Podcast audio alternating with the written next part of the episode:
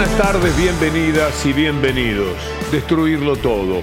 Mentir, ese es el plan. Estimular el desastre y el caos como forma de dominación. De esto se trata lo que va a ocurrir hora por hora toda esta semana. Y tenemos que estar preparados para eso. Hoy temprano, acompáñame, vamos a ir rápidamente a los temas. Lo que hicieron Clarín y Nación, al mismo tiempo, el dólar, es el, el elemento que convierten esos en una herramienta, no les está sirviendo el debate, el debate fue un verdadero desastre para mi ley y para esta mafia y en consecuencia van por el dólar, para que el dólar se vaya para arriba. No tuvieron tanto éxito finalmente porque se quedó en los mil pesos que ya visitó como número el valor del dólar. Vuelve a moverse el dólar, descongelan el dólar oficial, etcétera. Mire usted lo que es la búsqueda de la situación más desastrosa que se pueda promover en la Argentina. Escuche a Victoria Villarruel hablando de que si hay que imponer una tiranía, por supuesto que lo van a hacer. Muy cortita tengo que ir a hacer la editorial. Por lo menos por lo que veo, lo que se está hablando muy poco es qué va a pasar el lunes a nivel económico. Yo sé que vamos a decir depende de quién gane. Pero ¿qué pensás que va a pasar? Porque si todo el mundo está esperando un cimbronazo. Si huele al dólar o no. Claro, y te preocupa un poco la inestabilidad económica, si ustedes ganan la transición, ¿cómo ves el, lunes que es? Ya, ahora. Me, me preocupa el país que van a dejar, me preocupa el lunes y me preocupa lo que va a ser recuperar la destrucción de este gobierno. No voy a ir a, ir a lo económico porque eso Javier me supera ampliamente, pero sí te voy a decir que como eh, ciudadana y como argentina veo que lo que va, lo que nos toque a nosotros como gobierno en caso de ser electos va a ser realmente una proeza por tratar de rescatar a la Argentina del barro. Y lo que me sorprende es que Massa está incendiando todo y pretende asumir el poder el 10 de diciembre. Entonces, ¿qué país querés asumir? Un país devastado. ¿Cómo pensás resolverlo si no es con una tiranía? Victoria, gracias por venir. Ese que estuviste a las corridas. Esos hablan de, del incendio. ¿Quiénes fueron los causantes de la suba del dólar cuando efectivamente la otra vez llegó a los mil pesos?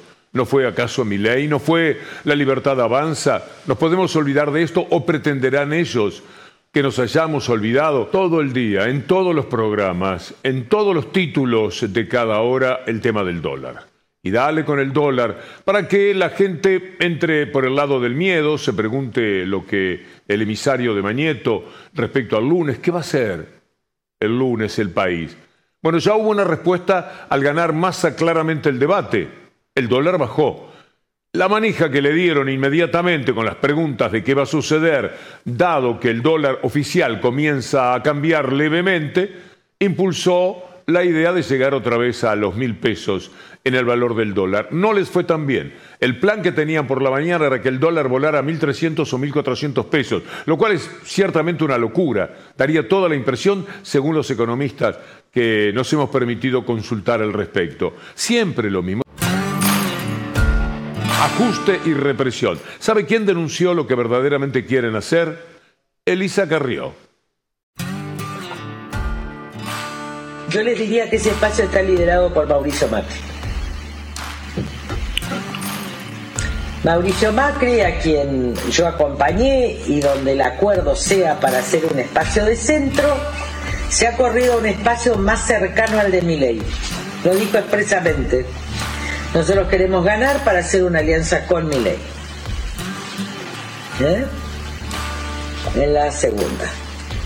Eh, ese espacio va por un ajuste muy brutal sobre las clases medias, ajuste pero brutal, digo yo, en cuatro meses, y va también eh, sobre eh, bancando la noción de orden enmarcado en la anexión de un orden, pero de un orden que no proviene ya ni de la justicia, ni de la república, ni de los derechos humanos, ni la de represión respetando los derechos humanos, sino en la noción de un orden que también es una ilusión, que es que hay que reprimir hasta matar si es necesario.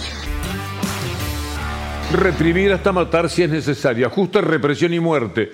Es lo que anunciaba Lirita Carrió de los propios compañeros del partido que ha integrado durante todos estos años. Y esto es lo que quieren hacer. La violencia como estilo. Me hace acordar aquello de Máquer en Córdoba. ¿Se acuerda? ¿Lo podemos ver? Porque la verdad es que le sigas repitiendo esa pavada que dicen los señores que no pagaron un dólar, pero que al fondo le pidió más plata al fondo de la que ya nos había dado. Pero la deuda existe. existe. Y la tomó usted. Sí, para reemplazar. ¿Qué reflexión hace de la deuda de hace cuatro años que tomó usted y que el estatuto del fondo, eh, revisión, dice que se violaron algunos acuerdos del estatuto? Estás muy, muy mal informado. No, te puedo educar en una conferencia de prensa, así que no puedo hacer nada. Siempre, siempre socarrón, siempre bravucón, siempre barra brava, pero leamos un análisis jurídico internacional le imputa violaciones legales que lo invalidan. El acuerdo con el Fondo Monetario debería declararse nulo. Un estudio hecho a fondo de una jurista de la Universidad de Leeds y un economista, exfuncionario del FMI, señalando graves faltas al derecho internacional y al convenio constitutivo del fondo. Uno recuerda perfectamente cómo fue todo esto. La prepotencia, dale, llévate todo por delante. Ya no solamente Milei, no solo Macri, no solo Bullrich, también esta señora que aparece, esta nueva versión de la violencia femenina, en este caso en la República Argentina, una señora Lemoine. Vamos a cerrar la televisión pública, la vamos a privatizar. ¿A privatizar la televisión pública? ¿Los medios públicos? Sí, van a ser privados. ¿La y la democracia y el pluralismo? Los medios públicos se van a privatizar, así que procura ser una buena trabajadora. Está en línea quien recibió esta respuesta de Lemoine. Se llama Laura Mayocchi, nuestra colega. Laura, un gusto saludarte, un abrazo, ¿cómo estás? Buenas tardes.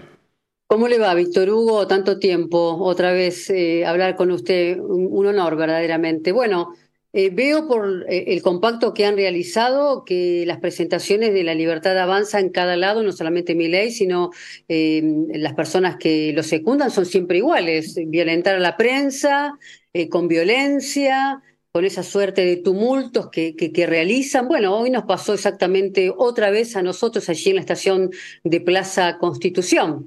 Y evidentemente esta mujer no, no quería responder a la televisión pública, específicamente nos lo dijo al equipo de la televisión pública, eh, porque éramos parte de los medios públicos. Y bueno, nos dijo que nos iba a cerrar, que iba a privatizar la televisión pública, y que iba a privatizar a los medios públicos, o sea, Telam, Radio Nacional, otra vez lo mismo que Lombardi, otra vez lo mismo que Macri, algo similar.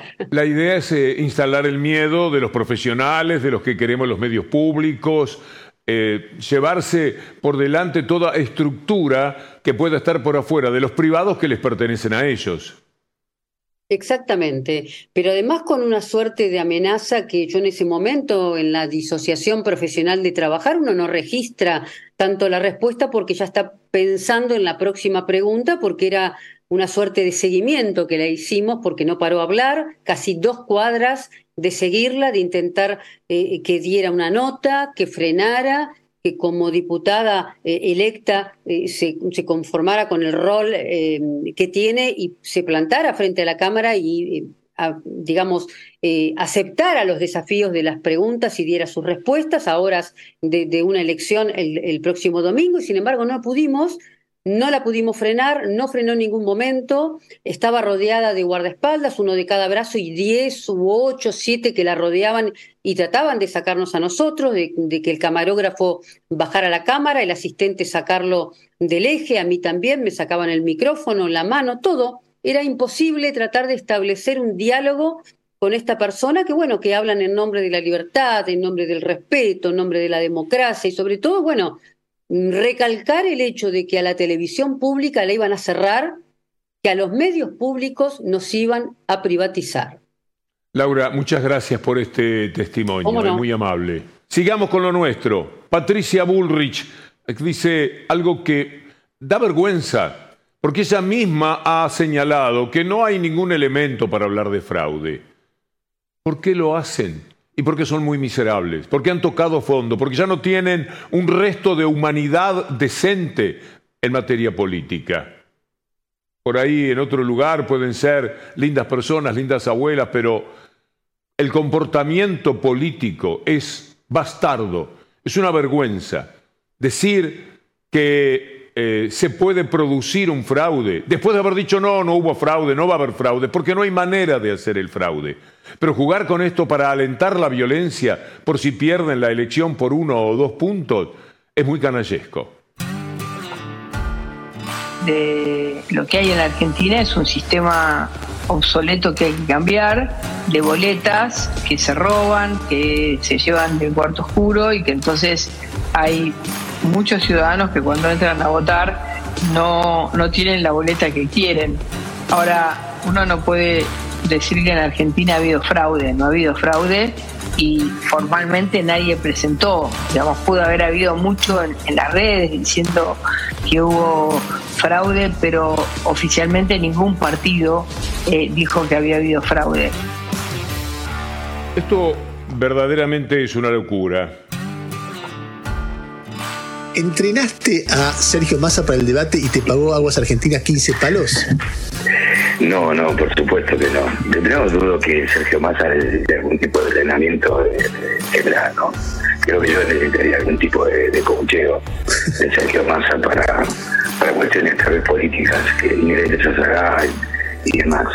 Después vos sabrás si decís que, que sonaba bastante, que se veía bastante convincente. Esa falsa noticia es una factura monotributista, o sea, uno podría llegar a igual a la FIP qué clase de, de categoría estoy inscrito yo, obviamente yo soy responsable inscrito, pero a la vez es una factura de monotributo con 14 millones eran 170 mil pesos, una cosa así, digamos que lo que excede ampliamente el monto como para entrar en una categoría de monotributo. Era una especie de, flyer, ¿no? porque es un flyer hecho con, cualquier programa de diseño gráfico, eh, aparecía en una, creo yo, en una cuenta publicitaria mensaje, todavía no lo he podido descubrir. Es mafia. Es muy duro confrontar con esta gente. Siempre se pierde a la larga porque ellos están ahí intocables. Ni siquiera se animan a denunciarlos, a meterse con ellos, la mayoría de las personas de la política en la República Argentina. Ley otra cosa que quiere hacer es romper relaciones con China y Brasil. En estos momentos los socios más importantes históricamente lo es Brasil, de la economía de la República Argentina. Veamos cómo lo dice porque acto seguido quiero compartir con ustedes un material que me parece sumamente interesante para darle un rotundo mentiza a esta idea de You've said that uh, as president of Argentina you will not do business with China. No solo no voy a hacer negocios con China, no voy a hacer negocios con ningún comunista. Nosotros desde el Estado no vamos a promover ningún tipo de acción con comunistas, ni socialistas. Eso no quiere decir que los argentinos no puedan comercializar. Si quieren comercializar con China, con Rusia, con, con Brasil, con quien sea, problema de los argentinos. Este es el momento en el que Joe Biden recibe a su par chino Xi Jinping, nada menos. Es decir, tan disparatado, tan desinformado, tan fuera de época, acaso por eso lee a economistas del siglo XVIII, dice que los lee, en realidad los plagia. Pero bueno, esta es la foto más importante de los últimos tiempos en materia de buscar acuerdos de países que prefieren vivir en paz y comerciando, por lo menos están mostrándolo en esta escena. Ojalá que sea efectivamente así. Acompáñame con un tuit de un joven que quiere exportar jugo de manzana. Se llama Adrián Viale. Hola, señor Xi Jinping.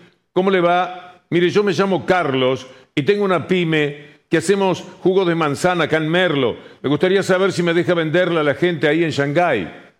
Todo esto tiene que ver con la idea de Milei cuando le decía a Massa que se pongan de acuerdo los privados de Argentina y Brasil para hacer negocios. El Estado no tiene nada que hacer. El Estado tiene que hacerlo todo. Amigas, amigos, hemos llegado al final.